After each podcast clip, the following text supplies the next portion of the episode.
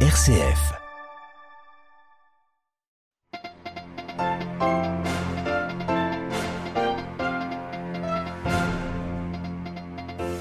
Les mots des Libanais pour décrire leur classe politique et judiciaire. Après un nouveau coup de théâtre dans l'enquête sur l'explosion du port, les familles des victimes ont manifesté aujourd'hui. Dans ce journal également, une nouvelle pluie de missiles russes sur l'Ukraine. Alors comment parler de cette guerre avec les mots justes? Nous entendrons le témoignage de notre consoeur du programme ukrainien de Radio Vatican. 200 demandeurs d'asile mineurs disparus depuis quelques mois au Royaume-Uni. Les associations demandent une enquête indépendante et puis enfin la consécration pour le peuple berbère au Maroc. La mazir, la langue berbère, vient d'être reconnue comme la deuxième langue officielle du royaume. Radio Vatican, le journal Marine Henriot. Bonsoir. Une nouvelle fois, les proches des victimes de l'explosion du 4 août 2020 au Liban sont en colère. L'enquête, reprise lundi après plus d'un an de suspension à cause de pression politique, prend des allures de règlement de compte. Le juge indépendant, en charge de l'enquête, a inculpé le procureur général qui, à son tour, l'a inculpé, réveillant la douleur et la colère des familles des victimes de l'explosion du port. Ils ont organisé ce midi un rassemblement autour du palais de justice à Beyrouth. Ils exigent que le juge indépendant Tarek Bitar puisse faire son travail et surtout la mise en place d'une enquête internationale. Parmi les victimes en colère, Tracy Nagir, sa fille Alexandra est morte à trois ans et demi lors de l'explosion. Avec son mari Paul, ils ont fondé le collectif du 4 août il n'y a plus de justice. Cela veut dire que le Liban est un pays aujourd'hui où la justice n'existe pas. Ce n'est pas juste la justice du Katout n'a jamais existé, mais là, c'est une justice en général.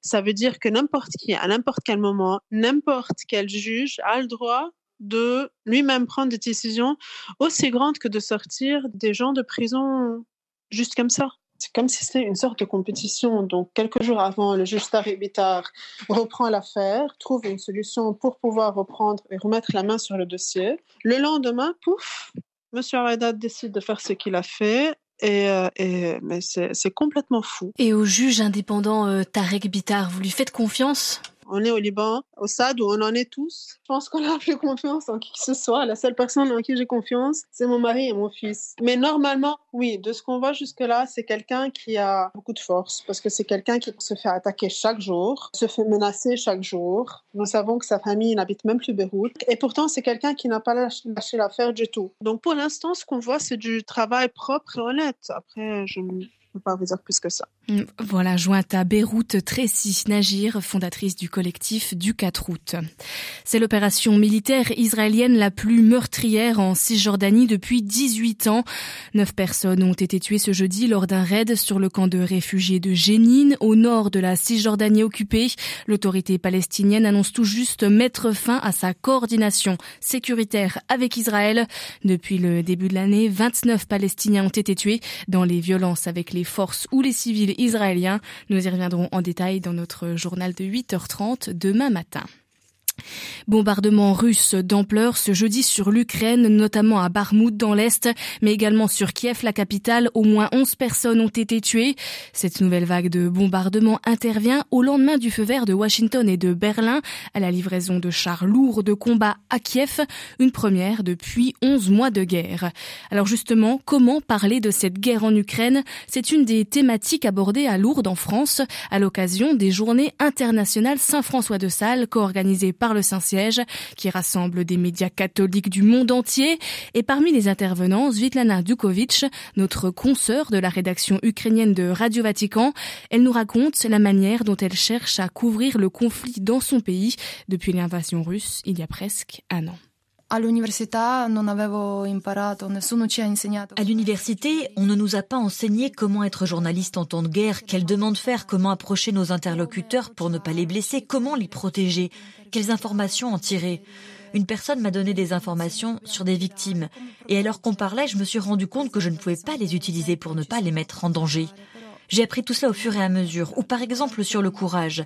Ma table ronde à Lourdes était intitulée Le courage de parler, mais ce sont les personnes en Ukraine qui ont du courage. Et là encore, tu comprends que le courage n'est pas un concept beau ou joyeux. Un aumônier m'a raconté qu'un soldat l'avait interpellé pour lui demander sa bénédiction pour qu'il ait du courage, avec sincérité, simplicité. Ce sont des choses humaines que j'ai appris avec eux. Je crois que dans chaque interview, j'ai appris à vivre ce temps de guerre et j'ai appris à faire mon travail. a vivere eh, in questa guerra e fare il mio lavoro. Voilà, Svetlana Dukovic de la rédaction ukrainienne de Radio Vatican. Elle était interrogée par Marie Duhamel. Au Royaume-Uni, le ministère de l'Intérieur admet que 200 mineurs demandeurs d'asile non accompagnés ont disparu. La plupart sont arrivés après avoir traversé la Manche à bord de fragiles embarcations. Ils étaient hébergés dans des hôtels par le gouvernement britannique et une centaine d'organisations non gouvernementales ont fait part de leurs profondes inquiétudes. Ils demandent l'ouverture d'une enquête indépendante. À Londres, Jean Jaffré. La police avait averti le ministère de l'Intérieur que ces enfants non accompagnés, la plupart arrivés à bord de petites embarcations, risquaient d'être ciblés par des réseaux criminels. Un lanceur d'alerte cité par l'hebdomadaire The Observer affirme avoir été témoin d'enfants victimes de trafiquants. Selon lui, 10% des mineurs hébergés dans des hôtels par le gouvernement disparaissent chaque semaine.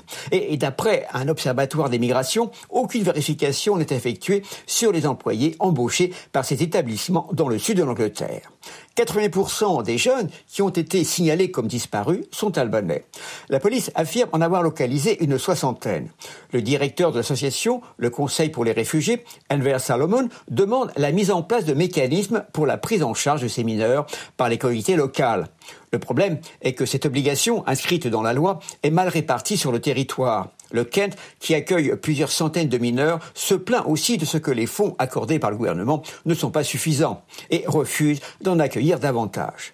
Lors d'un débat à la Chambre des communes, la députée des Verts, Karen Lucas, députée de Brighton, a condamné l'inaction du gouvernement face à la disparition de 200 mineurs demandeurs d'asile, alors que l'enlèvement de deux enfants britanniques aurait fait la une dans toute la presse. Londres, Jaffré, Radio Vatican. Le Premier ministre éthiopien Abiy Ahmed était en visite chez son voisin soudanais ce jeudi et les deux pays se disent d'accord sur tous les points au sujet du barrage de la Renaissance, ce barrage géant en construction sur le Nil bleu qui avait suscité l'ire de l'Égypte quand l'Éthiopie avait posé la première pierre en 2011. Le Qatar se verrait bien médiateur entre la RDC et le Rwanda. Le pays du Golfe a tenté en début de semaine d'organiser une réunion entre le président congolais et rwandais mais sans succès. Kinshasa et Kigali sont à couteau tiré depuis la résurgence des rebelles du M23 dans l'est de la RDC, un groupe armé à majorité Tutsi, qui a d'ailleurs progressé ces derniers jours autour de Goma en prenant notamment une route essentielle pour l'approvisionnement de la ville. Et on rappelle que le pape est attendu dès mardi en RDC. Le programme de son voyage est déjà à retrouver sur notre site internet vaticannews.va. Direction maintenant le Maroc, l'amazir change de statut. La langue des Berbères devient la deuxième langue officielle du royaume. Elle n'avait jusque-là qu'un statut de langue nationale. Explication de notre correspondant Léo Coquel. Faire de l'amazir une langue officielle de l'État aux côtés de la langue arabe. C'est en ces termes que les députés marocains ont voté à l'unanimité le texte déposé par l'Istiklal, le parti de l'indépendance, premier mouvement politique marocain situé à droite de l'échiquier. Très concrètement, il faudra désormais maîtriser les langues arabes et amazir, ou au moins l'une d'entre elles, pour espérer obtenir la nationalité marocaine, en plus d'habiter dans le royaume pendant les cinq années précédant la demande. Historiquement peuplée par des tribus berbères, il a encore aujourd'hui au Maroc 15 à 20 millions de personnes issues de groupes ethniques amazirs, notamment les Rifins au nord, les Ayanes dans le Moyen et le Haut Atlas et les Schleux au sud jusqu'aux portes du Sahara occidental. Cette reconnaissance linguistique est donc une avancée remarquable qui s'inscrit dans la lignée du discours d'Ajdir prononcé par le roi Mohamed VI en 2001, un discours qui avait permis d'intégrer l'histoire et le patrimoine amazir dans le contexte pluriculturel marocain. Si l'amazir dispose de son propre alphabet qu'on peut lire par exemple sur le fronton des écoles publiques, il s'agit surtout d'une langue orale, près de 5 millions de personnes, soit 15% de la population la parlent encore au quotidien. À Tanger, Léo Coquel pour Radio Vatican. Et avant de se quitter, un mot sur la l'actualité vaticane de ce jeudi. François a notamment reçu un groupe de 30 femmes de 12 traditions religieuses différentes, rassemblées le temps d'une conférence organisée jusqu'à demain à l'université pontificale urbanienne. Le pape a salué leur attitude d'ouverture, les encourageant à aller à la rencontre de l'autre. Des informations à retrouver sur euh, vaticannews.va.